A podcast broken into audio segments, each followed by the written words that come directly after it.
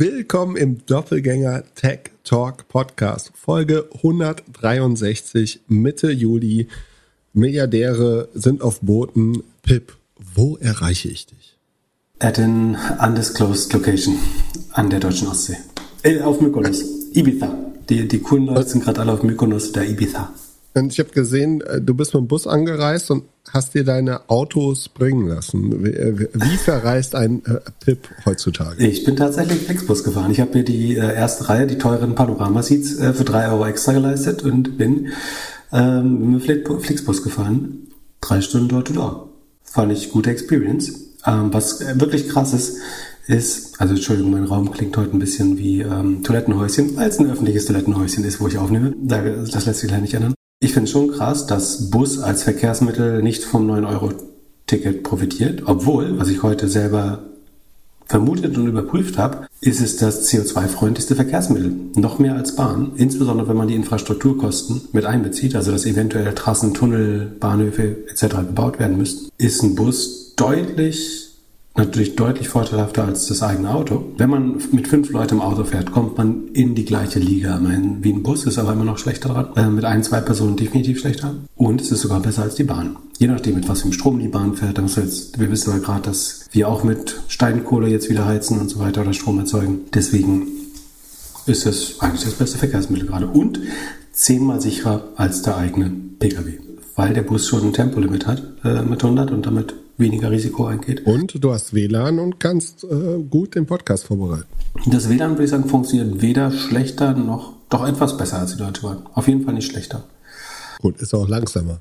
Achso, ist ein bisschen einfacher, sich zu den äh, Funkmasten zu connecten, weil man langsamer ist. Das stimmt, man fährt ja nur 100. Apropos Funkmasten, was gibt's Neues von Elon Musk? Äh, man munkelt, äh, du bist ein Twitter-Hater. Ja, ich, also ich würde sagen, heute thematisieren wir Elon Musk nicht so sehr, aber mir scheint, ich muss mich zu einem Tweet äußern, äh, den ich gestern Abend gemacht habe. Irgendein Reporter oder Paparazzi von der Daily Mail hat Elon Musk äh, auf einem Boot vor Mykonos abgeschossen und da gibt es ein paar ähm, nicht Nacktfotos, halbnackt, oberkörperfreie Fotos von Elon Musk.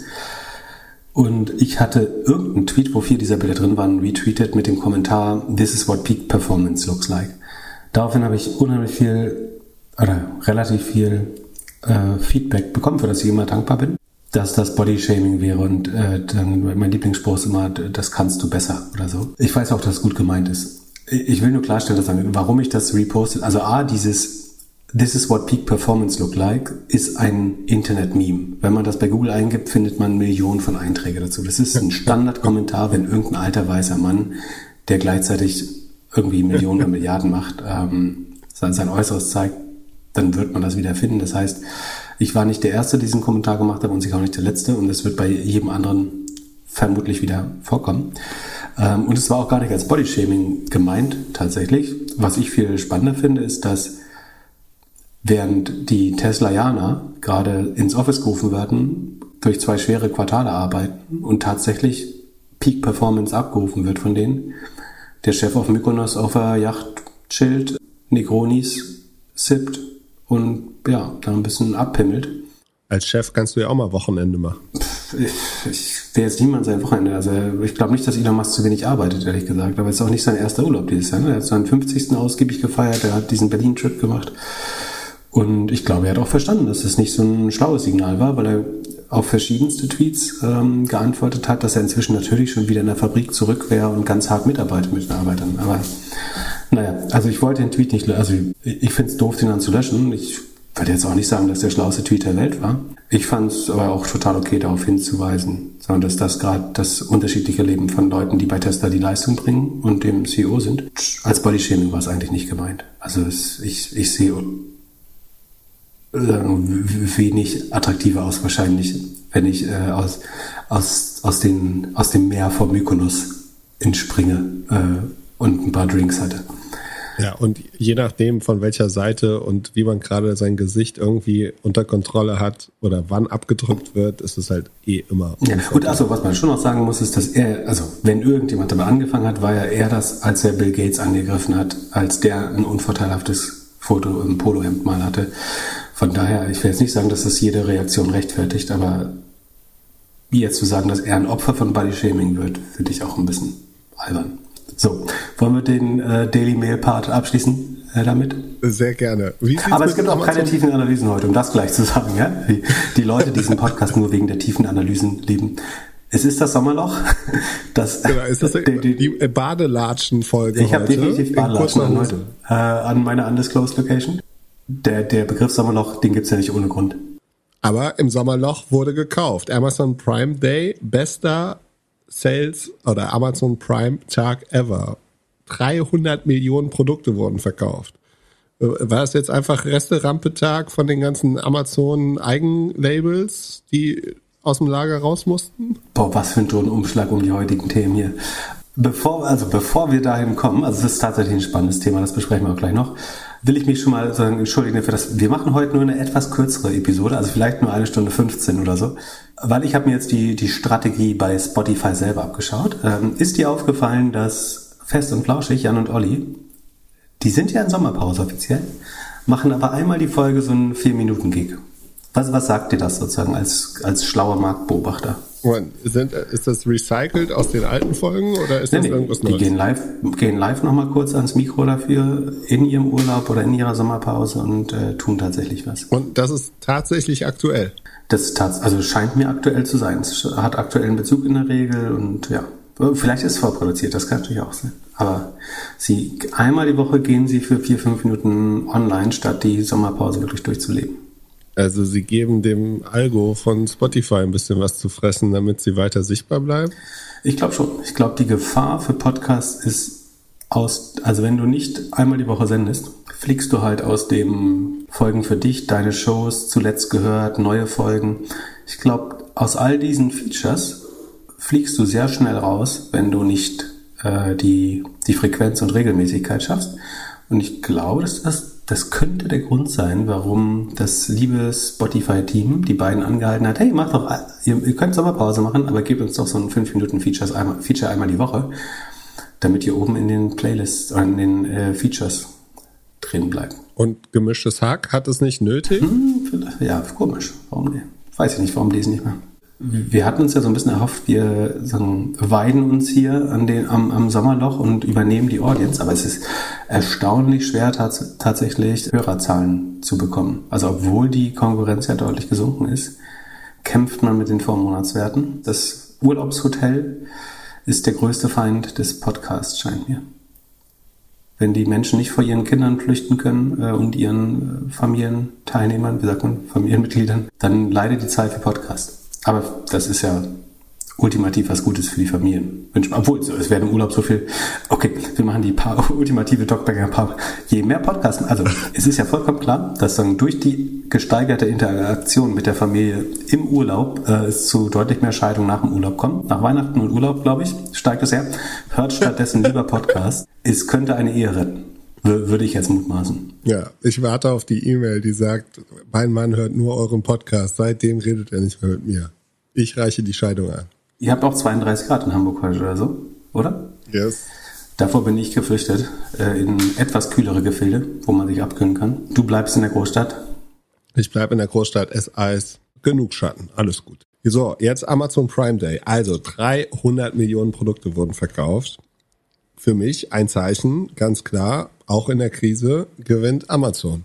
Oder äh, haben jetzt alle Leute irgendwas gekauft, also irgendwelche Essentials, die sie sowieso brauchen. Also Windelvorrat für die nächsten drei Jahre, Toilettenpapier, Nudeln. Also auf jeden, also hat Amazon gewonnen in dieser Krise, da bin ich mir relativ sicher. Das ist einfach zu beantworten, glaube ich. Ähm, der Markt glaubt, Salesforce geht so was haben wir gesagt, ähm, nochmal 24 Prozent runter im Vergleich zum Vorjahr, nach minus 20 Prozent im Vorquartal. Das heißt, wenn Amazon am Prime Day Plus macht, dann scheint das zu signalisieren, dass sie überdurchschnittlich wachsen, was ich ihnen auch zutrauen würde.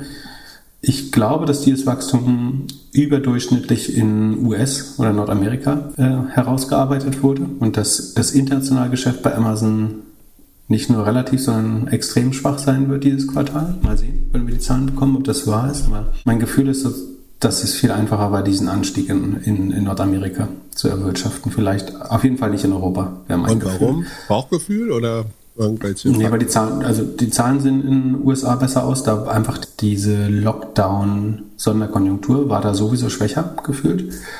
Ähm, weil man da früher aufgemacht hat, immer so ein bisschen auf hatte und so weiter, das alles nicht so ernst genommen hat. Und dementsprechend sind die Vorjahresvergleiche jetzt auch ein bisschen einfacher in den USA.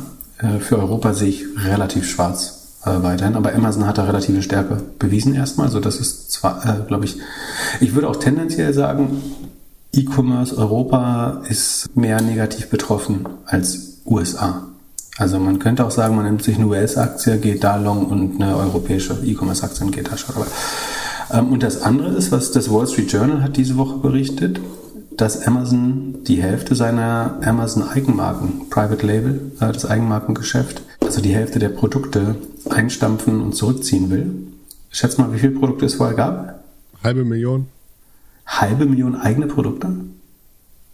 Keine Ahnung, gibt da alles von denen. Batterien. Mo, äh, ich hätte weniger geschätzt, aber du bist, äh, ne, du bist gut. Äh, 52.000 oder 243.000 äh, gibt es tatsächlich. Das ist mehr, als ich gedacht hätte, ehrlich gesagt. Als relativ klar wird bei der Anzahl, ist, glaube ich, dass höchstwahrscheinlich, du hast ja immer so sehr ungleiche Verteilung. Also natürlich suchen die sich nur die Produkte aus, die ein hohes Volumen haben und sozusagen hohes Triggerpotenzial, dass sie wirklich, dass wirklich Produkte sind, die Leute auch als erstes in den Warenkorb legen, eventuell. So HDMI-Kabel ist ein gutes Beispiel, ähm, also Druckerkabel, Monitorkabel, Batterien, einfache T-Shirts, Unterwäsche, ähm, Haushaltsartikel, dies und das. Und würde man jetzt die Hälfte, so wie es anscheinend der Fall sein wird, davon killen, würde ich vermuten, dass das weniger als 20 Prozent des Umsatzes hat, weil du normalerweise ja immer so, ein, so eine ungleiche Verteilung hast. Von daher würde ich davon ausgehen, dass es vom Umsatz her gar nicht so stark sinkt, sondern dass man einfach nur den, Long, den eigenen Longtail der absolut gesehen aber schon wahrscheinlich Shorthead ist, äh, weil sie natürlich volumenstarke Produkte nutzen, wegnehmen. Warum machen sie das? Geld zu sparen, Fulfillment-Kosten, Warenrisiko reduzieren. Ja, verkaufen müssen sie es ja auch, also irgendjemand verkauft das ja weiter wahrscheinlich. Äh, und äh, sich totschrumpfen wäre auch keine gute Idee. Ja, wenn es jemand anders verkauft, ist ja gut für Sie, dann verdienen Sie ja dran und das Fulfillment können Sie wahrscheinlich auch einfacher abrechnen. Dann haben Sie ja auch noch diesen äh, Case, dass man halt sagt, ey, irgendwie, ihr könnt nicht alles machen, Amazon. Und es gibt ja auch einige Marken, die sagen, hey, Amazon Basics kopiert hier einfach unsere Produkte. Wäre interessant zu sehen, ob die auch rausgenommen werden. Also sind viele von diesen Produkten, die jetzt rausfallen, welche, die sehr ähnlich sind mit dem, mit einer Brand oder einer Marke. Versucht man so ein bisschen den, den, ja, den Rechtsfall oder so einzudämmen, indem man sagt, hey, wir haben schon sehr viel runtergenommen, wir machen gar nicht mehr so viel? Das ist, glaube ich, schon mal ein guter Punkt, dass man sagt, mit relativ wenig Verzicht auf Umsatz kann man einen signifikanten Teil der regulatorischen Scrutiny, also den regulatorischen des regulatorischen Argwohns ähm, bekämpfen, weil dann äh, konkret war einer der größten Kritikpunkte immer, die klauen die Daten der Händler und bauen ihre eigenen Produkte. Das wieder zurückzufahren, würde vielleicht ein bisschen die, den äh, Wettbewerb verbessern oder die, den regulatorischen Druck verringern. Äh, ich glaube, das ist ein guter Trade-off, den sie machen können. Und das, was du angedeutet hast, glaube ich auch richtig, dass letztlich ist im, also Eigenmarken macht man eigentlich, weil die Marge besser ist, als wenn man Produkte einkauft. Ne? Also ich einkauft. Ich kann ein Produkt irgendwie bei einem Zwischenhändler einkaufen und habe dann irgendwas zwischen 2 und 30 Prozent Handelsmarge in der Regel da drauf. Wenn ich das Produkt selber beim Produzenten aber einkaufe, als Nicht-Marken- oder Eigenmarkenprodukt, also Amazon Basics oder eine der vielen anderen Marken, dann kriege ich bestenfalls so 40, 50, 55 Prozent Marge, je nach Kategorie. Bei Kleidung vielleicht bis zu 55, bei Kosmetik sogar noch ein bisschen mehr ähm, bei Batterien vielleicht ein bisschen weniger und Elektronik. Aber das heißt, ich habe eine bessere Marge. Aber es ist unwahrscheinlich, dass die Marge nach allen Kosten nochmal deutlich besser ist als im Third-Party-Geschäft. Also wenn ich das einfach für andere Leute verschicke. Man geht inzwischen davon aus, nach einer Studie von ähm, ILSR, das ist eine Company, die sich, muss man sagen, ist eigentlich eine Lobbyorganisation für den lokalen Handel. Ähm, also sie sind sicherlich Amazon kritisch, aber die gehen dafür von aus, dass die drei, die Third-Party-Marge, also wenn Amazon im Auftrag andere Händler verkauft, bei 34 Prozent liegt. Das heißt, du kaufst das für 100 Dollar, 34 Prozent davon behält Amazon äh, für sich ein. Und das ist schwer, das mit einem Eigenmarkengeschäft zu schlagen, tatsächlich. Wenn du alle Kosten mit reinnimmst, ähm, ist es wahrscheinlich spannend. Und vor allen Dingen, äh, ein Nachteil des Eigenmarkensgeschäfts ist meiner Meinung nach die, das Working Capital oder die Kapitalbindung. Es ist, also die Kennzahl auf die Amazon optimiert, ist ja der Free Cashflow. Und nach, ich würde vermuten, dass Amazon es noch nicht schafft, dass sie die Produzenten bezahlen dürfen, nachdem die Ware verkauft ist. Das wäre natürlich der Traumfall. Dann hast du Negative Working Capital und arbeitest sozusagen mit Lieferantenkrediten. Aber wieso sollten die das noch nicht können? Ich meine, Aldi kann das ja auch. Hier und da gelingt ihnen das. Bestimmt, ob es bei den Basics gelingt, wo man absoluten Preisdruck versucht zu erzeugen, bin ich mir nicht so sicher. Ansonsten wäre das, würde das sehr stark dagegen sprechen, das zu machen, weil der, der Cashflow-Effekt wäre dann eigentlich sehr interessant. Aber ich kann mir schon vorstellen, dass sie die Kapitalbindung im eigenen Lager mit eigenen Produkten und bei 250.000 Produkten ist schwer, die komplett, wer soll die gegenfinanzieren? Ich glaube schon, dass das eine Rolle spielt.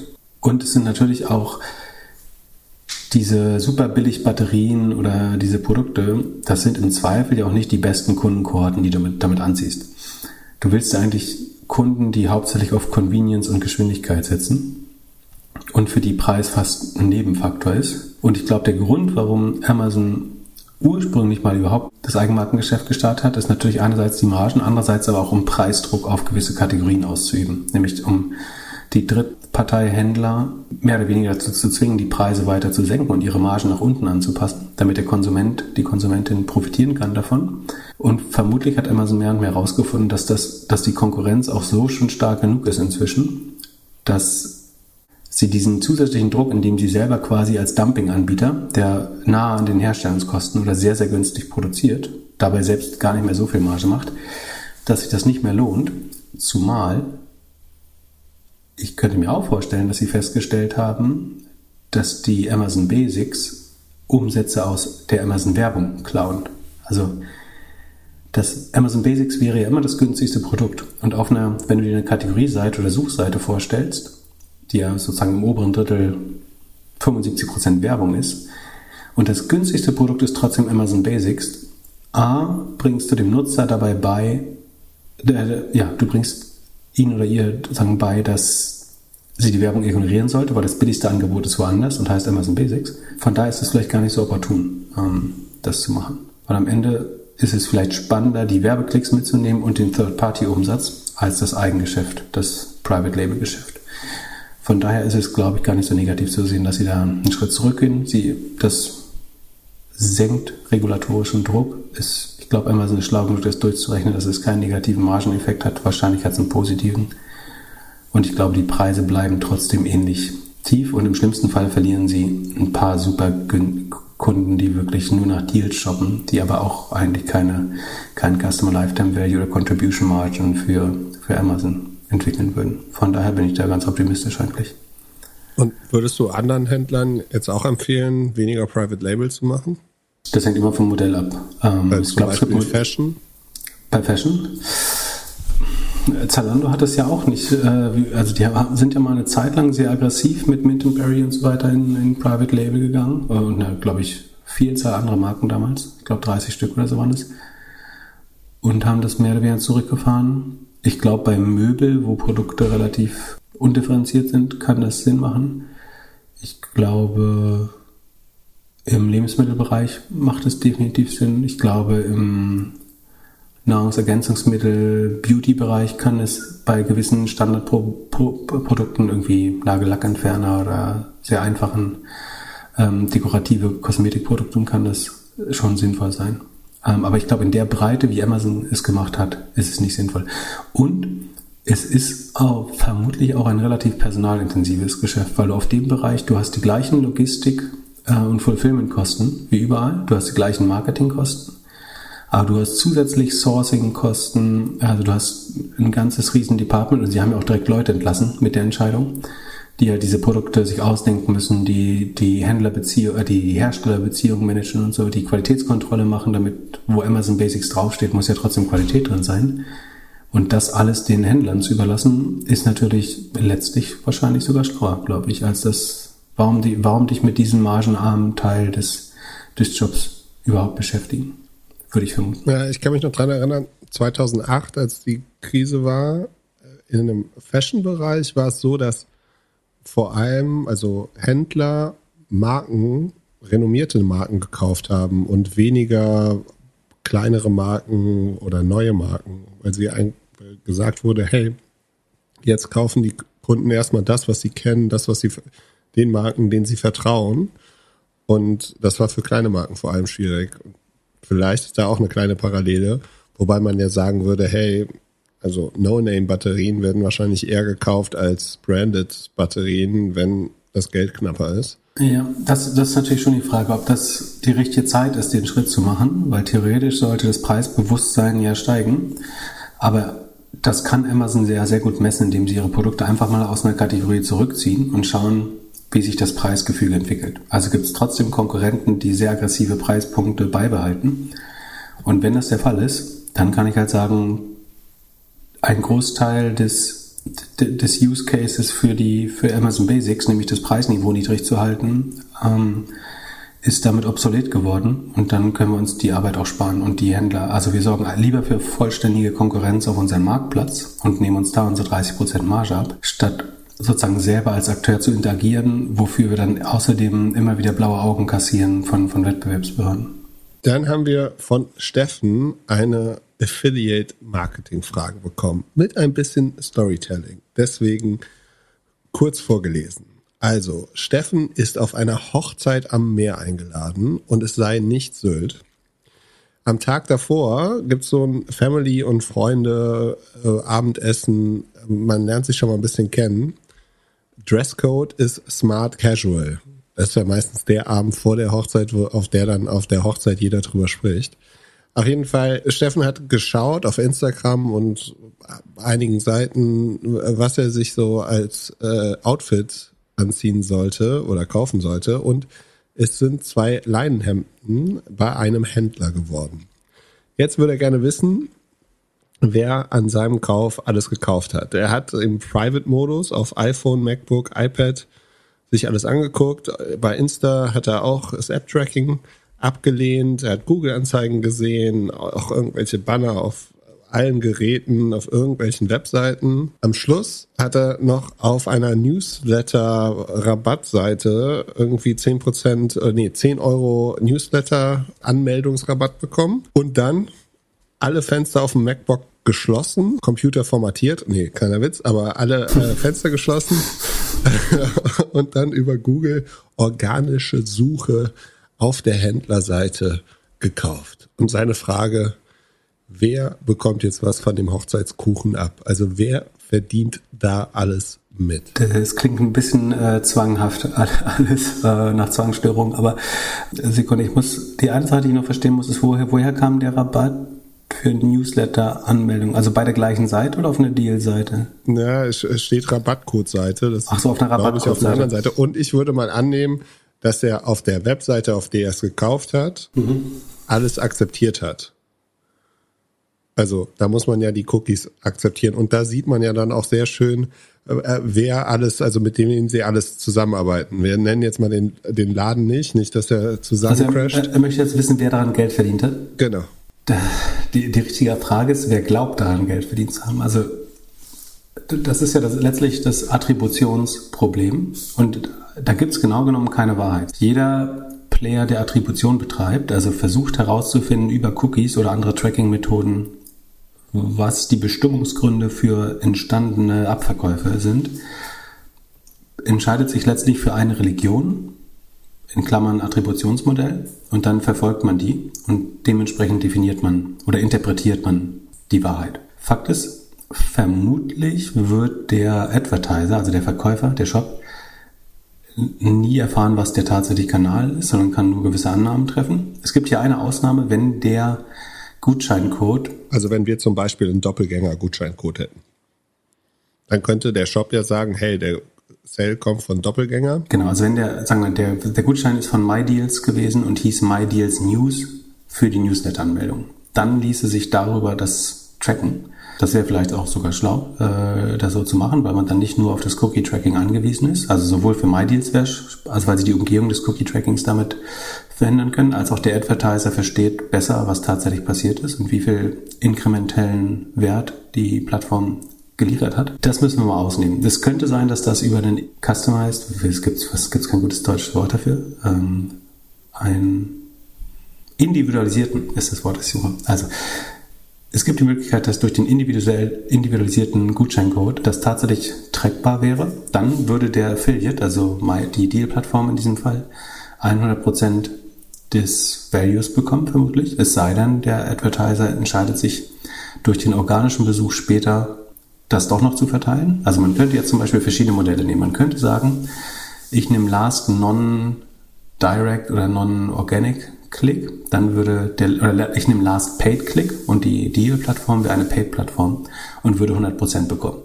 Ich kann sagen, ich nehme das Badewannenmodell und ich sehe hier nur zwei Besuche, nämlich die vom, also Badewanne würde heißen, der erste Werbekontakt und der letzte bekommt 40%, alles dazwischen teilt sich 20 zum Beispiel. In dem Fall würde MyDeals und Organic die Hälfte bekommen in diesem. Du könntest sagen, du verteilst es linear, ähm, das würde auch 50-50 heißen in dem Fall. Richtig ist, dass du die anderen ganzen Kontakte nicht siehst, wenn die Cookies deaktiviert waren. Aber vermutlich hätte sowohl Facebook als auch, oder Instagram war das, oder was war der? Es war auf jeden Fall ein Facebook-Medium äh, da drin. Also sowohl Facebook als auch Google würden vermutlich sich einen Teil dieses Sales zu attribuieren. Und zwar über sozusagen, was sie Machine Learning nennen würden. Das heißt, sie sehen vielleicht trotzdem den Nutzer auf der, also Sie dürfen ihn per Cookie nicht tracken, aber Sie können gewisse Annahmen treffen über den Web-Traffic, weil Sie die Nutzer eventuell trotzdem über andere Methoden verfolgen. Google hat dieses Federated Learning of Cohorts, Flocks gehabt, das haben Sie eingestellt und dann Topics genannt, weil das weniger bedrohlich klingt. Aber letztlich geht es darum, das Verhalten einer kleinen Gruppe von Nutzern hochzurechnen und sagen, ohne die Nutzer wirklich zu de-anonymisieren, trotzdem zu tracken. Das heißt, die würden schon sagen, wir glauben mit Wahrscheinlichkeit XY, dass hier ein Viertel Sale passiert ist für uns. Ähm, und das ist vielleicht sogar dann der tatsächliche Beitrag oder auch nicht. Das kann abweichen, das kann aber auch richtig sein. Das würde sowohl Facebook als auch Google machen wahrscheinlich in, in diesem Fall. Das heißt, du kriegst das vielleicht reported, obwohl es nicht klassisch per Cookies getrackt wird. Davon würde ich ausgehen. Das musst du aber, dass die Frage ist, aber du musst ja für deine eigene, für deine eigene Attribution, für dein Tracking, musst du diese Werte nicht akzeptieren von Google Face. Du kannst sagen, ich mache selber Server-Side Attribution, also ich versuche selber die Referrer zu lesen, ähm, oder ich mache ähm, Server-Side Tracking plus eigene Attribution, oder ich benutze ein Fingerprint Tracking und ich erkenne diesen Nutzer über andere Merkmale trotzdem wieder oder kann eine ausreichend kleine Gruppe an Nutzern isolieren, um deren Verhalten äh, zu, zu tracken. Letztlich hängt es ein bisschen davon ab, welche Philosophie der Advertiser gewählt hat und welche Granularität beim Tracking der selber erreicht und inwiefern er den zugelieferten Daten von Google und Facebook vertraut. Weil was auf jeden Fall richtig ist, ist, wenn ich meine SEO-Abteilung, meine Brand-Abteilung, Facebook und Google äh, frage, dann haben 250 Prozent der Parteien an diesem Zähl teilgenommen. äh, das ist ein, ein, übliches Ergebnis, vielleicht nicht ganz so viel, aber mehr als 100 Prozent haben dann diesen Zähl verursacht. So. Ich glaube, das ist schon sinnvoll. Der letzte Sale war hier, oder der letzte Kontakt war Organic. Ich glaube schon, dass es sinnvoll ist, Organic und Direct Traffic zu einem gewissen Maß zu diskontieren vereinfacht gesagt. Und deswegen ist ein Attributionsmodell zum Beispiel auch wichtig, weil ganz oft ist der letzte Kontakt ein Direktbesuch oder organisch. Die einfachste Möglichkeit, das zu erklären, ist zum Beispiel immer, ich mache einen Facebook-Klick, mache 30 Tage lang meinen Computer zu, öffne ihn wieder oder öffne den Tab wieder, finde dort die Seite und entscheide mich die, ähm, entscheide mich die den Verkauf abzuschließen. Und dann sieht das aus wie ein Direct Visit, weil es ohne Tracking-Parameter nochmal aufgerufen wird, die Seite, und der Cookie eventuell ab sogar abgelaufen ist oder gelöscht wurde. Und natürlich ist der Ursprung dieses Klicks noch in einem Facebook-Werbebudget zum Beispiel. Deswegen ist der einzige Weg, das eigentlich rauszufinden, dass man sogenannte Blackout, also entweder macht man einen sehr sophistizierten Inkrementalitätstest, dass man Kanäle schwanken lässt und schaut, wie sich das aufs Gesamt, auf den Gesamtumsatz auswirkt, um dann so einen richtigen Marketing-Mix daraus zu, zu bauen. Oder man kann Blackout-Tests machen, indem man, würdest du jetzt 100% deiner Facebook-Klicks ähm, nicht mehr bezahlen, dann würdest du auch Direct-Klicks und Organic-Klicks mit verlieren, die nämlich indirekte Resultate aus diesem Werbeumsatz sind. Deswegen, also ein, gutes Beispiel war zum Beispiel damals bei Wimlo hatten wir ganz einfach eine Traffic-Verteilung von ungefähr ein Drittel Organic Search, ein Drittel Paid Search und ein Drittel Direct. Und sowohl das Paid als auch das Organic Department war sich immer 100% sicher, dass ein Großteil des Direct Traffics eigentlich ihnen hätte zugerechnet werden müssen. Weil der einfache Grund, es gab zu dem Zeitpunkt gar keine Brandwerbung und es war nicht, nicht schlüssig davon auszugehen, dass irgendwer jemand die Webseite sagen, aus Loyalitätsgründen nochmal besucht. Das heißt, du musst eigentlich einen Teil des Direct und Organic Traffic zurückverteilen auf die Paid ähm, und Performance-Kanäle, glaube ich. Ein ganz guter anderer Plausibilitätstest, den man machen kann, ist, dass man mal schaut, wie viel Non-Brand-Traffic eigentlich nicht auf der Startseite. Also warum soll, oder nee, andersrum, wie viel Direct- und Brand-Traffic auf einer anderen Seite als der Startseite passiert. Und da müsstest du dich ja fragen, warum ruft jemand eine tiefe Webseite, irgendwie Doppelgänger slash Ratgeber slash NRA auf und warum glauben wir, das ist Brand, wenn es gar keinen Weg gibt, diese Webseite direkt aufzurufen? Eigentlich. Also niemand hat die sich gebergt oder gebookmarkt. Das heißt, es muss aus einem anderen Kanal kommen. Das heißt, ich kann ihm nicht, also im Fall, dass der Gutschein individualisiert war, hätte man daran tracken können. Ansonsten werden alle Teilnehmer, sowohl das interne BI-Team als auch die großen Werbenetzwerke, sich zurecht versuchen, mit Machine Learning zurechnen, wie hoch die Wahrscheinlichkeit ist, dass sie an diesem Sale teilgenommen haben. Und was man intern definieren und vertesten muss und wozu man dann BI-Team und Attribution-Team hat, ist, wie nah das an der Wahrheit ist und was die Sensitivität auf tatsächliche Abverkäufe ist. Das war sehr theoretisch, aber ich weiß nicht, wie man es besser erklären kann. Ich hoffe einfach, dass das Hemd kein kurzärmeliges Hemd ist und habe mich die ganze Zeit gefragt, ob er vielleicht ein Foto mit der mit dem Brautpaar macht mit Kopfhörern auf, wie sie unseren Podcast hören. Auf, auf, einer Leinenhemd, auf einer so White Topic. Aber es war nicht White Night äh, Thema, ne, sondern Casual, wie heißt Business Casual? Nee, was hast du gesagt? Sommerlich Casual? Ich weiß nicht. Ja. Dann lass weitermachen. Eine andere äh, Karrierefrage, für die wir auf jeden Fall nicht qualifiziert sind. Ein 32-Jähriger war ein bisschen in der Old Economy und hat dann viereinhalb Jahre im Marketing und Vertrieb für zwei Startups gearbeitet. Beide Firmen haben B2B SaaS-Produkte und der Product Market Fit war bzw. ist aus der Sicht des Fragenden noch nicht hundertprozentig gegeben. Jetzt liegt eine betriebsbedingte Kündigung vor und es ist also höchste Zeit, sich neu zu bewerben. Ein paar Angebote gibt es von Recruitern, äh, Firmen mit Product Market Fit oder in der High Growth Phase, Business Development Jobs dort, super Zielgehälter um die 100.000 Euro. Kann man machen, aber es gibt natürlich immer Alternativen. Und zwar ein Ex-Kollege hat angeboten, als erster Vertriebler in seine Firma zu kommen. Äh, neben einem soliden Fixum, natürlich ein bisschen weniger als die Angebote und das Gehalt früher, äh, gibt es eine Provision, ungedeckelt und 5% oder fast 5% gewässerte ESOPs. Geht bitte davon aus, dass das Produkt technisch nahezu perfekt umgesetzt ist. Da äh, in Klammern, das würde ich gerne mal sehen. Gibt's sowas?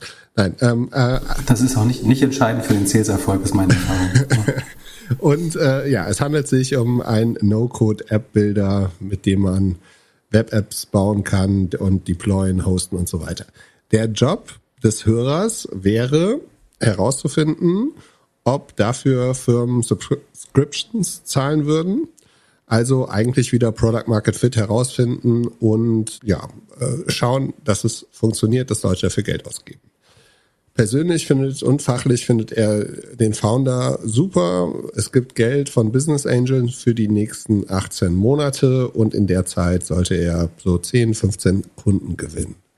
Nun ist die Frage, was soll er machen? Was würde Pip tun mit 32, ein bisschen Old Economy, ein bisschen Startup-Erfahrung, jetzt zu einem großen Tech-Unternehmen in Sales oder in eine Fünf-Mann-Bude als erster Vertriebler. Was würdest du tun? Ich glaube, ich würde mich zuerst mal fragen, was die eigenen Präferenzen sind, was einem wichtig ist. Also vor allen Dingen die Risikobereitschaft, die natürlich eine Rolle spielt. Bei den größeren Organisationen hat man wahrscheinlich eine, als Sales-Mitarbeiter, sofern man sich in den oberen 80 Prozent hält, eine gute Chance, auf das Zielgehalt zu kommen und da auch den, den Job ein paar Jahre zu behalten. die, Gefahr gibt es beim Startup natürlich schon, dass das einfach aus irgendeinem Grund, den man nicht mehr nicht mal selber zu verschulden hat, eventuell ähm, nicht funktioniert. Ich glaube, zwei Sachen finde ich jetzt wichtig an der Frage. Also A, die Aufgabe ist, die ersten 10, 15 Kunden zu gewinnen, habe ich verstanden. Ähm, gut ist, dass das mit einem signifikanten ESA-Paket verbunden ist. Das macht es spannend. Wenn das klappen sollte, kann das äh, viel Spaß machen am Ende. Mein oder hm, wie soll ich sagen, mein Bauchgefühl ist eigentlich immer, dass die ersten zehn Kunden der CEO selber oder die CEO selber sein sollte. Dass du jemanden einstellen musst, der das Produkt verkauft, was angeblich technisch perfekt ist und sich bis dahin, also falls die Annahme oder falls ich es jetzt richtig daraus gehört habe, ist, dass bisher noch nicht verkauft wurde, dann frage ich mich, warum kann nicht mal der CEO das äh, schon zwei, dreimal verkaufen? Also ich würde es für ein besseres Signal halten, wenn das Produkt schon zehnmal verkauft wurde und es darum geht, von 10 auf 100 Kunden zu kommen. Das ist nach meinem Verständnis die Stelle, an der man sozusagen neue Saleshilfe braucht oder erfahrenes Salespersonal.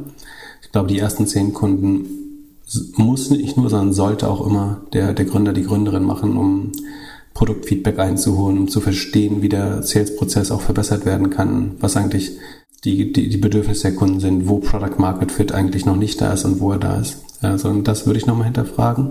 Ähm, vielleicht haben wir es einfach nicht gehört sozusagen, das ist alles schon der Fall, aber das ist mir jetzt erstmal aufgefallen. Und das andere ist natürlich, dass wenn man der erste Sales-Mitarbeiter wird, damit ja so ein bisschen auch der Anspruch einhergeht, dass man eventuell der Head of Sales wird oder bleibt. Und da muss man sich fragen, hat man auch Lust auf diese Personalverantwortung und traut man sich auch zu, vier weitere Sales-Mitarbeiter einzustellen und zu führen, äh, eventuell noch größeres Team. Ähm, wenn man sich überlegt, wie man früher selber geführt wurde als Sales-Mitarbeiter, hat man Lust, diese Person zu sein, anderen Leuten irgendwie diese Performance abzuverlangen, sie zu motivieren, anzupeitschen.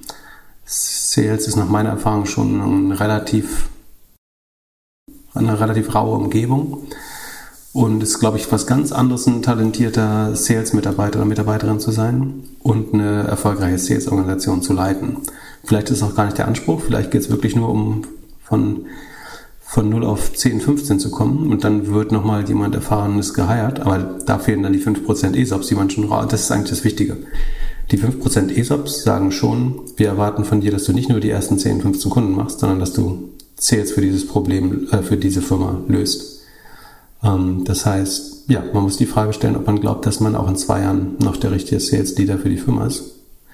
Und wenn man das mit Ja beantwortet, dann ist das vom Erwartungswert her, also es hat mehr Risiko, aber es ist vom Erwartungswert wahrscheinlich das bessere, bessere Szenario, wenn man an alle anderen Sachen glaubt. Es kann trotzdem schiefgehen natürlich, aber ja, das sind so meine zwei Haken oder Gedanken, die mir da sofort auffallen. Ja, ich habe erstmal überlegt, was wäre der Worst Case? Also am schlimmsten könnte passieren, dass er in zwei Jahren da wieder aufhört und dass dann die letzten drei Startups alle drei am struggeln waren und nie so wirklich abgehoben haben.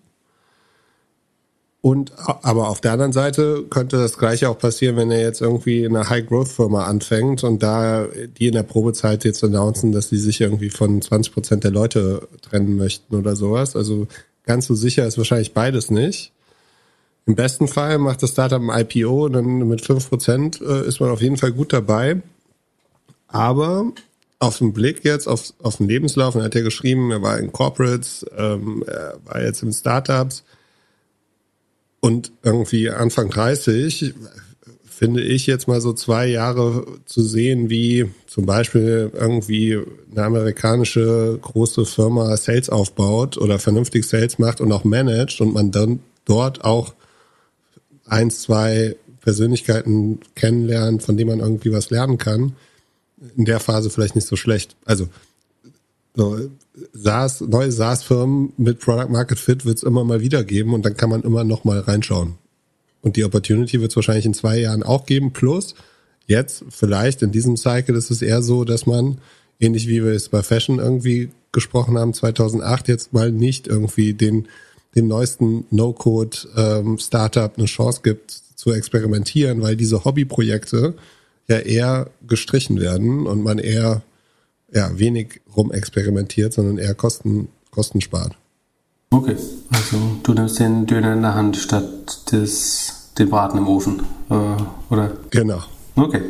Gib uns ein Update und äh, schick uns vor allem eine, eine Nachricht, äh, wenn es ein IPO gab. Es handelt sich hierbei nicht um Anlageberatung. Keine spezifischen Kauf- und Anlageempfehlungen. Keine Anlageberatung, keine Rechtsberatung, keine Steuerberatung und auch keine Aufforderung zum Kauf oder Verkauf von Wertpapieren. Die Verantwortung für solche Trades liegt bei euch. Philipp und Philipp haften nicht für eure Verluste. Philipp und Philipp und Philipp können die Risikodisposition der HörerInnen nicht einschätzen. Ihr entscheidet selber, was ihr kauft und tragt dafür auch die Verantwortung. Alles könnt ihr auch nochmal unter doppelgänger.io slash Disclaimer nachlesen. Dann äh, weitere Frage, falls ihr auch Fragen habt, gerne an podcast.doppelgänger.io. Äh, wir sammeln viele gute Fragen, damit wir in den nächsten Wochen nicht zu viel Earnings besprechen müssen. Die Frage äh, geht so ein bisschen in die Earnings-Runde. Äh, und zwar wird nach der Salesforce-Aktie gefragt. Es scheint wohl jemanden zu geben, der glaubt, die Aktie ist zu hoch bewertet. Er findet es zu teuer, meint, SaaS ist Luxus. Viele Kunden könnten pleite gehen oder werden sparen müssen. Die Zielgruppe strumpft. CRM ist wichtiger als New Business. Physikalische Sales Teams werden weniger. Es gibt viel Konkurrenz. Zunehm, äh, zuzugegebenermaßen gibt es natürlich äh, Login. Die Stärke wäre diskussionswürdig. Und er findet, die Aktie hätte, also Salesforce hätte in den letzten zwölf Monaten wesentlich mehr nachgeben müssen. Äh, also so nach November hat sich die Aktie fast halbiert. Das finde ich vor allem für Salesforce, die ja eigentlich eine der Top 10 Brands, Produkte in Tech sind und ja so, ja, SaaS erfunden haben, schon ziemlich krass. Was, was, hast du die Aktie? Hattest du die Aktie? Findest du sie interessant? Oder denkst du auch, es wird schwierig? Ich finde sie auf jeden Fall interessant. Mir ist sie fast schon ein bisschen zu groß, aber interessant finde ich sie auf, jeden Fall. Ich, was ich glaube, ist, dass ein paar Sales Seats, also Arbeitsplätze, verloren gehen werden in nächster Zeit. Ähm, einfach weil das Marketingbudget sinkt und damit auch das Outbound und New Customer Sales, dass das ein bisschen zurückgefahren wird, das glaube ich schon. So, das, weil, das wird Salesforce relativ sicher Wachstum kosten. Ähm, ich glaube aber eher, dass das heißt, dass sie von 24 vielleicht auf 19 Prozent runtergehen oder so. Ich glaube nicht, dass irgendwie zu Negativwachstum bei Salesforce kommen wird oder so. Das hielt ich für sehr überraschend. Das Sales SaaS ist Luxus. Das, ich glaube, es ist Luxus, sich kein, weil Sales SaaS ist Luxus. Also wenn ich das richtig verstehe, dass die Softwareunterstützung von Sales Luxus wäre, dann würde ich andersrum formulieren, dass es nicht zu machen ist. Luxus. Verglichen mit dem, mit dem Gehalt eines Sales-Mitarbeiters, Mitarbeiterin und dem Ertragspotenzial oder New ARR-Potenzial sind die Kosten für Salesforce, die sind zwar nicht, Salesforce ist keinesfalls günstig, aber verglichen sozusagen zu den Kosten und dann die versprochene Produktivitätssteigerung wäre es irrational, sich das nicht zu leisten, meiner Meinung nach. Also zu sagen, wir sparen jetzt an Salesforce und machen aber weiter Sales, dann hat man Salesforce vorher falsch eingesetzt, glaube ich, wenn das, wenn man glaubt, das wäre eine schlaue Entscheidung. Also ich glaube, das, also SaaS unterstützte Sales ist definitiv nicht Luxus aus meiner Sicht. Viele Kunden gehen pleite oder werden sparen müssen, Zielgruppe schrumpft. Das wiederum würde ich teilweise teilen. Das äh, wird passieren. CRM ist wichtiger als New Business ten, also relativ gesehen tendenziell stimmt diese Aussage auch. Allerdings ist Salesforce ja auch, also das, das Kürzel von Bloomberg ist CRM von Salesforce. Die kommen aus dem CRM-Geschäft. Und wenn man Salesforce, mein Gefühl ist ein bisschen, dass das jemand schreibt, der Salesforce nicht vollumfänglich einsetzt. Aber Salesforce hat ja eine signifikante CRM-Komponente. Upselling, Retention, was weiß ich, da gibt es ja zig Module und Möglichkeiten, Salesforce so einzusetzen. Physikalische Sales-Teams werden weniger, das wiederum glaube ich. Ähm, das spreche meiner Meinung nach aber nicht gegen Salesforce.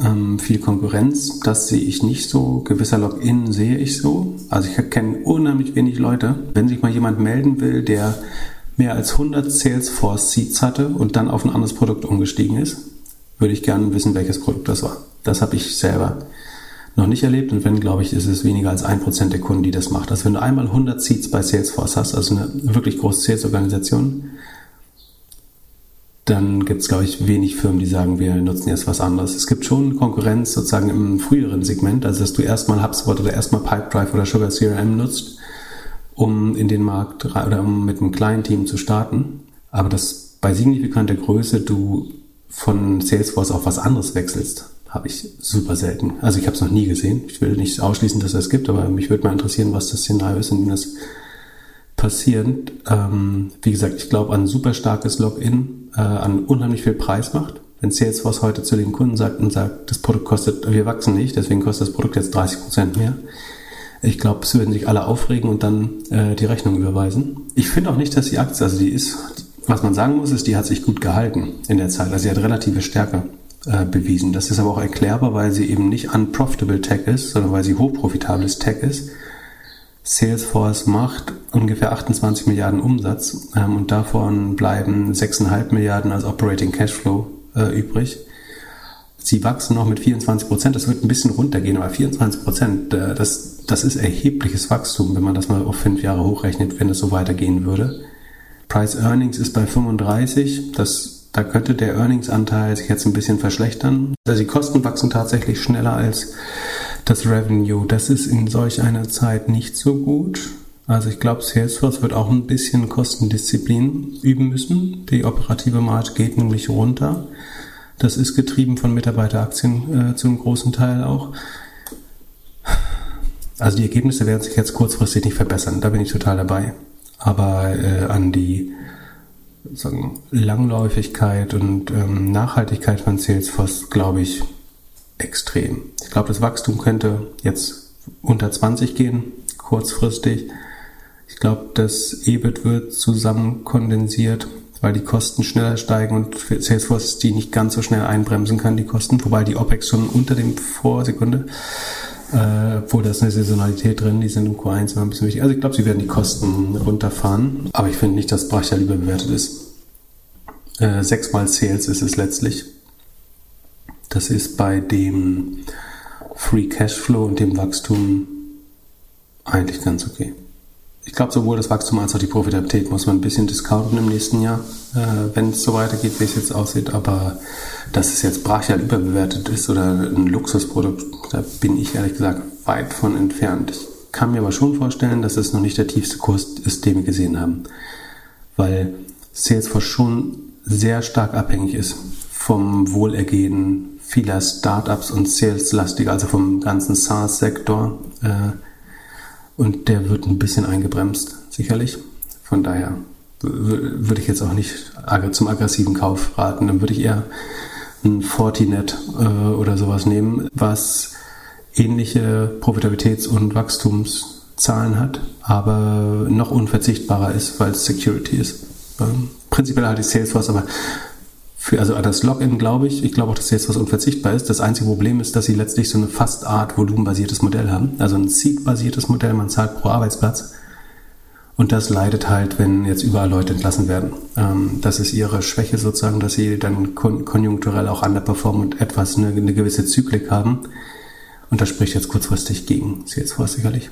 Dann noch ein bisschen News, bevor du äh, die Prediction für Netflix Earnings machst. Wir nehmen Dienstag Nachmittag auf. Das bedeutet, bevor. Genau, ich kann ja mal fast forward durch die News gehen.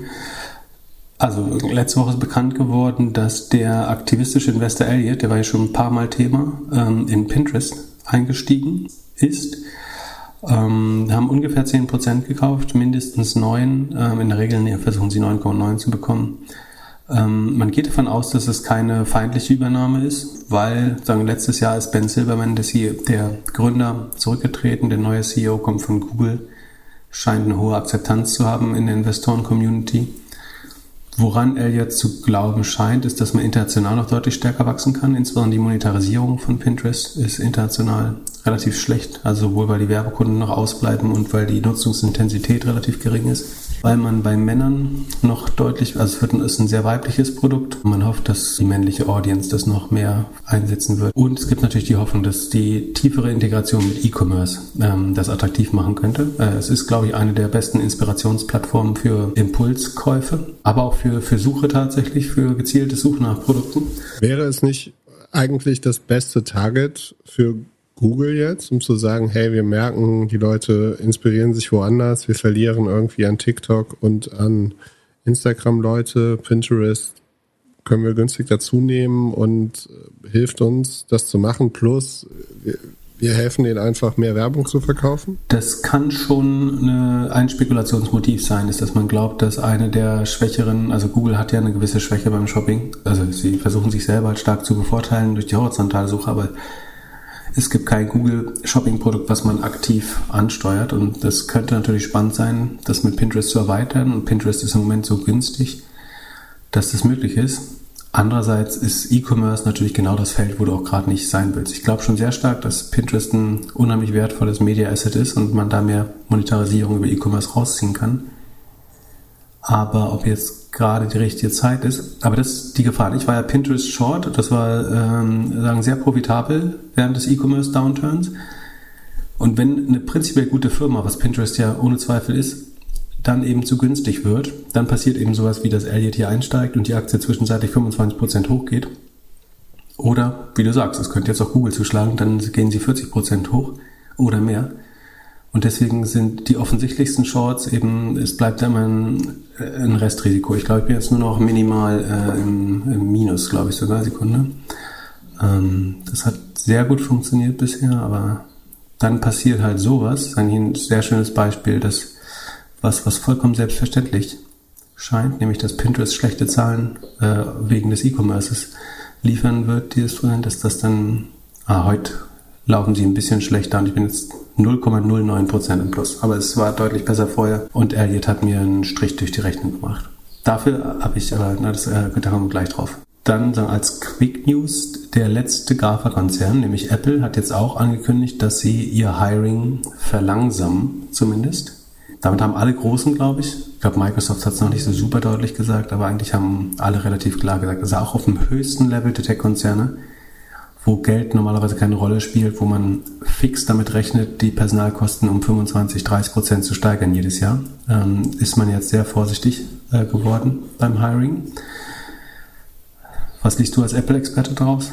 Ja. Machst du dir Sorgen halt um deine Apple-Position? Hast du Apple-Aktien? Nö. Nö.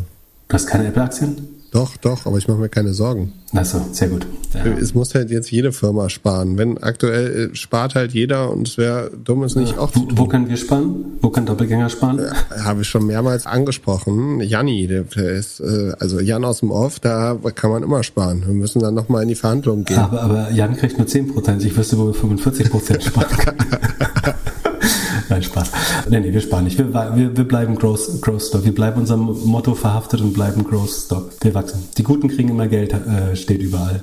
Dann, daran müssen wir glauben. Achso, und dann die letzte News noch. Wir hatten mal über die Starling Bank geredet, als wir über Chrysalis geredet haben. Das ist ein börsennotierter Venture Capital Fund, der mir erschien wie eine gute Möglichkeit, den Fintech Downturn zu shorten, weil Chrysalis sich massiv eingekauft hat in Starling Bank, in WeFox, in Wise, also TransferWise, in Klarna. Die haben auch ordentlich geliefert und sind seitdem, glaube ich, 30, 40 Prozent gefallen. Und jetzt wackelt auch Starling langsam und zwar haben die bekannt gegeben, dass sie die, also sie sind in UK aktiv, einer der größten Länder, wie sagt man das, Kreditvergeber in UK inzwischen, wollten nach Europa über eine irische Banklizenz expandieren und haben das jetzt abgeblasen.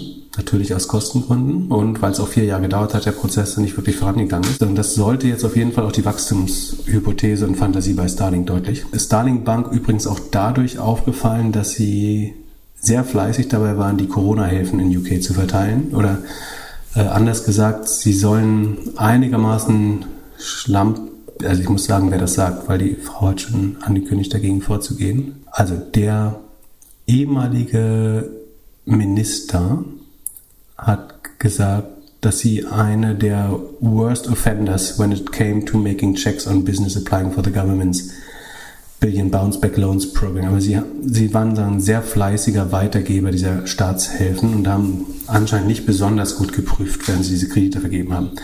Also es muss so gewesen sein, dass der Staat für all diese Kredite gebürgt hat, so wie die KfW-Fazilitäten in, in äh, Deutschland auch. Ähm, das heißt, die Bank gibt die Kredite weiter im Auge und der Staat bürgt für die Kreditnehmer und sie sollen halt besonders unvorsichtig ähm, die, diese Kredite weitergegeben haben. Der Fairness halber, die, dann die CEO der Firma sagt, diese Anschuldigungen wären defamatory, äh, diffamierend äh, und wilde Behauptungen. Aber ich glaube, das wird eins der nächsten Fintechs sein, die auch, äh, wo sich herausstellt, dass sie eigentlich nur eine Sonderkonjunktur haben, weil sie unheimlich viele Kredite für den Staat rausgegeben haben aus der Sonderfazilität, um sagen, das Bounceback-Programm nach Corona oder während Corona zu unterstützen. Wo kann man das nachlesen? Ähm, auf CNBC und wir packen das natürlich gerne in die äh, schon, ich, ich höre Cover, Cover My Ass äh, daraus. Dann lass uns zu den Netflix Earnings gehen. Vorher, hast du schon King of Stones jetzt geschaut? Boah, ähm, ich habe die erste Folge geguckt und also ich habe ja OCD und muss Serien zu Ende gucken, die ich angefangen habe, aber es fällt mir echt schwer da. Also ich konnte mir noch nicht überwinden, die zweite Folge zu schauen. Echt? Ich fand, also na, ich weiß nicht, ob es noch besser wird, aber ich fand die erste hart klamaukig. Nee? Ja, ist auf jeden Fall klamaukig. Also vielleicht muss man mehr getrunken haben oder kiffen oder damit es lustig ist, aber ich fand das sehr, sehr platten Humor, ehrlich gesagt. Also du würdest aus der Finanzszene irgendwie ein bisschen schärferen Humor oder so. Vielleicht hilft es gerade normalen Menschen, das auch zu verstehen. Ähm, ist auf jeden Fall eine gute Parodie, ne? Also, also als Parodie oder Persiflage auf so die, den deutschen Zahlungsvermittlersektor äh, oder Zahlungsanbietersektor finde ich es gar nicht schlecht, aber ich fand es jetzt nicht mehr überzeugend. Hast du es durchgeschaut? Ja, ich fand es witzig. Okay, das sagt ja einiges. Für mich war es flach genug. Also ich muss es, wenn dann alleine schauen, wurde mir äh, sozusagen bedeutet äh, aus der näheren Nachbarschaft. Aber Netflix. Achso, deswegen hast du, hast du ah, ich habe eine Gegenfrage. geschaut? Wie viele Stunden Netflix werden am Tag geschaut, schätzt du? Es sei denn, du hast heute schon äh, ohne Aktien wird schwer gehört, dann weißt du es eventuell. Der muss immer noch rechnen. ne? Von, von allen Leuten, also Weltweit. weltweit, Ich gebe dir einen Tipp, es sind ungefähr 220 Millionen Nutzer. aha, jeder guckt eine Stunde. Ja, genau so ist es. 200 Millionen Stunden Videoinventar am Tag. Aber Ach so. wie viel ist es bei Netflix, äh, bei, bei TikTok und bei YouTube? Das gleiche? Das- Das Doppelte? Pro Nutzer bestimmt. Das kann ich mir fast vorstellen. Also pro aktiven Nutzer. Das kann gut sein. Aber das äh, macht den Microsoft Deal auch nochmal so spannend, wenn du erstmal verstehst, wie viel Zeit dahinter steht. Das sind ja 73 Milliarden Stunden im Jahr. Also, das sind ja Premium-Stunden im Moment alles noch, aber. Ach, übrigens, warum? Wir haben uns ja gefragt, warum The Trade Desk den Deal nicht bekommen hat. Weißt du inzwischen warum? Nee. Weil The Trade Desk anscheinend seit langem an einem Deal mit Disney gearbeitet hat und jetzt mit Disney einen Handshake gemacht hat. Also Trade Desk wird der Vermarkter für Disney Plus und ESPN und so weiter. Und wahrscheinlich konnten sie deswegen nicht mehr mit Netflix arbeiten. Und vielleicht hat ihnen das auch gar nicht so leid getan, weil ich glaube, in fünf bis acht Jahren ist Disney eh größer als Netflix. Damit kommen wir zu der Hypothese, warum ich gerade Netflix wieder short bin, 200 Stück oder so. Achso, und was ich noch sagen schätze mal, wie viele Stunden pro Woche Stranger Things geguckt wird. Also du hast 200 Millionen Stunden am Tag Gesamtvolumen, das wären 1,5 rund 1,5 Milliarden pro Woche. Ja. Wie viel Prozent davon ist nur Stranger Things? 10 Prozent. Ja, mehr. Also es sind auch 200 Millionen wieder, aber pro Woche, nicht pro Tag diesmal. Und das Krasse ist, die Hälfte davon ist die alten Folgen. Also es werden, also jede der ersten drei Episoden, äh, der ersten drei Seasons, also die vierte ist jetzt rausgekommen neu und jede der ersten drei Seasons ist in den Top 10 der meistgeguckten Produkte gerade auch. Bei bestem Wetter. Verrückt. Ja, glaube ja, Netflix ist rein statistisch gesehen immer eine gute Aktie, um vor Earnings zu shorten. Das hat die Vergangenheit bewiesen, was nicht heißt, dass das äh, deskriptiv ist für die Zukunft. So, das kann schon sich immer ändern. Netflix selber schätzt, dass sie zwei, nur, nur zwei Millionen Nutzer verlieren dieses Quartal. Ähm, Das wäre ein Prozent der, deren Gesamtnutzerschaft. Sie glauben, dass ihren Umsatz noch um 9,7 Prozent, also fast 10 Prozent steigt. Das müsste demzufolge ja zu mehr als 10 Prozent aus Preissteigerung kommen. Ich glaube, dass das nicht möglich ist, ehrlich gesagt. Das Werbemodell werden sie frühestens Ende Q4 starten. Es wird Q2 und Q3 definitiv noch keine signifikanten Umsätze machen. Wir kennen aus den Zahlungsdaten, das war nur das UK-Land, äh, aber dass die Leute massiv sparen bei Subscription-Produkten. Ich glaube einfach, dass 1% Churn nicht genug ist bei Netflix dieses Quartal, dass es mehr werden könnte. Ich rechne mit bis zu dreieinhalb Millionen Nutzer weniger. Das wären knapp 2% weniger. Ich glaube, dass der Umsatz nur noch könnte fast sinken, aber ich glaube eher, dass er zwischen 0 und 5% steigt, aber nicht bei 10%. Also ich glaube, dass die Zahlen negativ überraschen, kurz gesagt. Ähm, ich glaube, die Leute müssen ins Portemonnaie schauen Disney ist besseres Value for Money, vor allen Dingen, wenn man Netflix schon viel durchgeschaut hat. Es gibt Sommer als Konkurrenzangebot, es gibt Experiences als echtes Konkurrenzangebot, es gibt TikTok äh, als Zeitfresser. Und ich wette mal vorsichtig gegen Netflix. So, Jan aus dem Office heute, Jan aus der Zukunft, und zwar eben nach den Earnings am Abend. Die heutige Folge zeigt gut, dass Shorten doch gefährlich sein kann. Die Userzahlen sind nämlich weniger stark gefallen als erwartet, und zwar um 970.000. Daraus resultierte dann ein Umsatzwachstum von 9% und nicht 0 bis 5%, so wie Pip das gedacht hat. Constant Currency, also ohne Währungseffekte, wären sie übrigens 13% gewachsen. Das wurde ja letzte Folge schon besprochen, was der starke Dollar für einen Einfluss auf Unternehmen hat, die viel Umsatz außerhalb der USA machen. Pip ist ja, Zitat, circa 200 Stück oder so short. Ich weiß jetzt nicht, ob diese 200 Stück quasi mal den aktuellen Kurs gerechnet werden und man dann das eingesetzte Kapital hat oder ob das quasi nur die gehebelte Menge ist, die Pip mit seinem Kapital bewegt. Nichtsdestotrotz ist Stand jetzt die Netflix-Aktie 8% im Plus und wenn man das sagen wir mal mit einem fünffachen Hebel macht, ja, schalten Sie also nächste Woche wieder ein, um zu erfahren, ob wir uns einen Audioproducer weiterhin leisten können oder wollen. Wenn ich das Geld verloren habe, würde ich dann sozusagen Double Down on Tesla am Mittwoch machen. Die müssten ein schlechtes Quartal haben. China-Produktion müsste schlecht gelaufen sein. Grünheide scheint nicht super zu laufen. Hohe Bitcoin-Verluste werden sie, werden sie ausweisen. Die sind natürlich im Kurs schon antizipiert. Und dann haben wir am Donnerstag noch Snap. Das wird auch schwierig. Werbemarkt, Freefall. Genau, die werden natürlich unter dem Werbemarkt leiden. Da ist schon spannender. Ich glaube, Snap ist eines der wenigen Unternehmen, die kredibel steigende Nutzerzahlen noch haben. Ähm, ich habe da wenig Bot Experience zuletzt gehabt. Snap, glaube ich, wird einigermaßen gute Nutzerzahlen haben, aber schlechte Umsätze, Werbeumsätze könnte irgendwann auch ein Übernahmekandidat werden, äh, ist aber noch zu teuer. Ja, mal 100 Milliarden, waren mal 100 Milliarden wert, sind wahrscheinlich noch 20 wert, oder? 22,8, geil. 22,4. Das entspricht fünfmal Sales. Positiver Cashflow. Apple wird zuschnappen. Apple will Snapchat, um die junge Generation abzuholen. Ja, und das Metaverse. Ja, ja, ja, stimmt. Bin ich bei dir. Halte ich für valide. Also ist Wahrscheinlichkeit größer 10% das Apple oh, Snap. Das, das, reicht für mich, um diese Podcast-Folge zu beenden. Ja, es, wir sind eh schon 1,15 äh, auf die Minute. Richtig gut. Ja, es wird ja noch ein bisschen geschnitten. Aber habt einen schönen, warmen, heißen Mittwoch. Immer schön viel trinken und cool bleiben.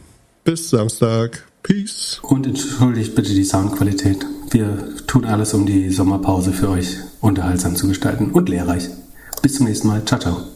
Doppelgänger Tech Talk Podcast. Deutschlands erfolgreichster Podcast in der Kategorie neben einem Kühlschrank, slash in einem Zelt, slash auf einem Klohaus aufgenommen.